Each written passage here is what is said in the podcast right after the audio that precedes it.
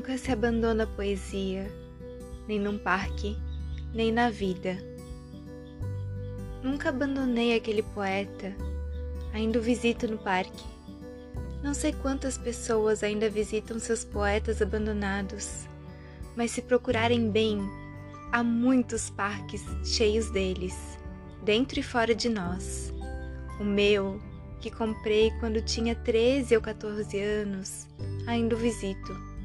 Sentamos-nos os dois e dizemos inutilidades. Alguma dessas inutilidades até são poemas. Ele olha para mim com lágrimas nos olhos. Deixei de contabilizar essas coisas. Eu fico com uma metáfora na garganta, abraço e somos felizes durante uns segundos, ou melhor, durante eternidades. A poesia, diz-me ele, transfigura o universo e faz emergir a realidade descrita com a absoluta precisão da ambiguidade.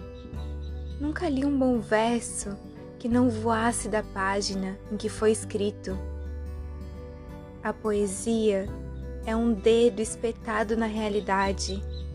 Um poeta é como quem sai do banho e passa a mão pelo espelho embaçado para descobrir o seu próprio rosto. Era isso que ele me dizia. Eu limpava os espelhos na esperança de me sentir assim. Tentava desembaciar a vida, como o poeta dizia que tínhamos de fazer. Passar a mão pela realidade até vermos um sorriso. Sei que é um trabalho árduo. Há demasiado vapor a tornar a vida um pouco nítida, desfocada. Mas vou insistir. O poeta dizia que os versos libertam as coisas, que quando percebemos a poesia de uma pedra, libertamos a pedra da sua pedridade. Salvamos tudo com a beleza, salvamos tudo com poemas.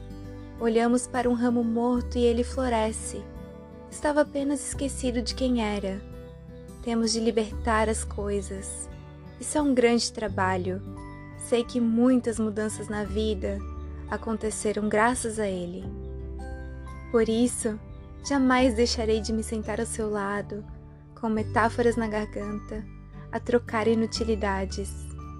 E antes de me deitar, repita a oração que aprendi com um poeta. Tenho milhas a percorrer antes de dormir. Trecho de Vamos Comprar um Poeta, de Afonso Cruz.